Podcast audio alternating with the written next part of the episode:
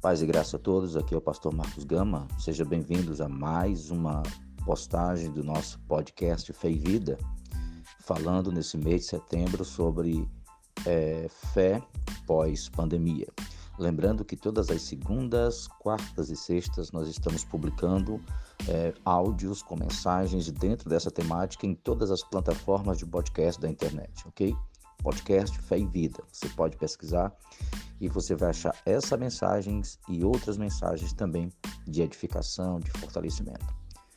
Estamos trabalhando a temática fé pós-pandemia e hoje eu quero falar sobre uma, uma, uma, uma temática, um subtema muito importante. Para isso eu quero ler em Êxodo capítulo 17, versículo 8 e 9, que diz assim: Então veio Aimeleque e pelejou contra Israel em Rifidim.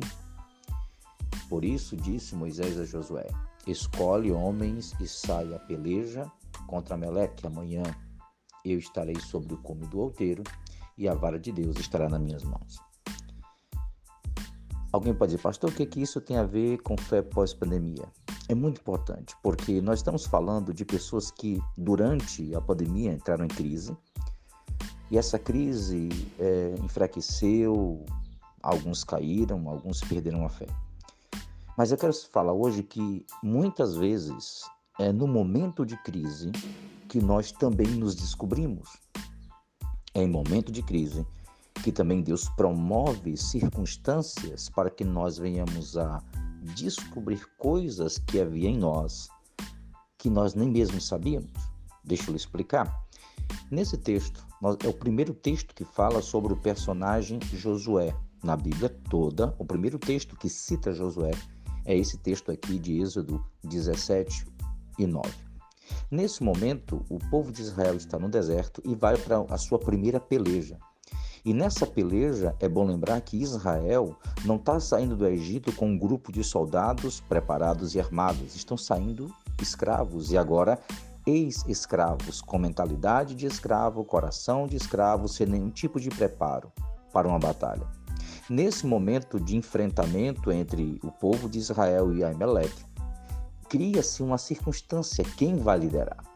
E nesse momento de crise, nesse momento de dificuldade, Moisés chama Josué e apresenta para Josué uma proposta. Vejam que todo Israel estava em crise, mas a Josué é dada uma oportunidade de fazer alguma coisa em uma crise.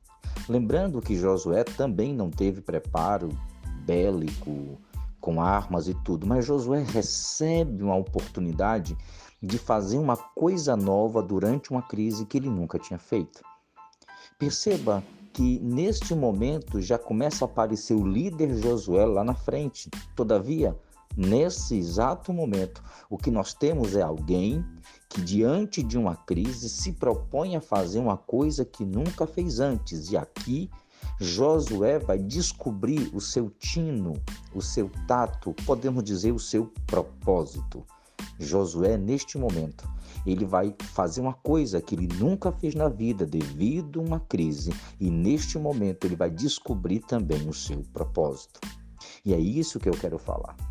Nessa pandemia, muita coisa a gente perdeu por falta de cuidado com a nossa espiritualidade, por falta de cuidado com a nossa vida espiritual na produtividade.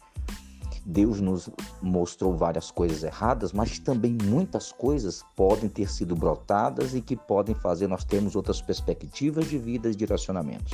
E é isso que eu quero chamar sua atenção nesse, nesse dia.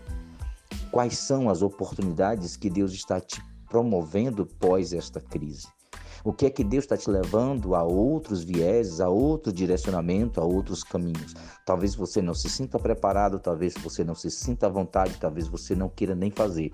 Mas talvez nessa oportunidade que você esteja recebendo para tentar ajudar durante uma crise, Deus também te mostre um propósito, uma direção para a sua vida, para a sua casa e para a sua família. Perceba isso, pense nisso. Eu acredito que aqui tem um tino de Deus, um insight de Deus para a sua vida e um direcionamento, talvez, para muitas perguntas que você esteja fazendo sobre o que fazer depois dessa crise. A fé em um Deus que abre novos caminhos e novas oportunidades talvez tenha batido na sua porta e Muitas vezes a crise nos impulsiona, nos instiga a fazer coisas que em outros momentos nós não faríamos, ok? Um forte abraço, Deus te abençoe. Siga-nos nas redes sociais, podcast Fé e Vida, tá? Siga-nos também no YouTube, no nosso blog, no nosso Instagram, no nosso, é, nas nossas redes sociais. Nos abençoe, faça os nossos cursos e nos ajude a continuar proclamando o Evangelho, levando a palavra de Deus aos corações. Um forte abraço, Deus te abençoe e até o próximo áudio. Em nome de Cristo.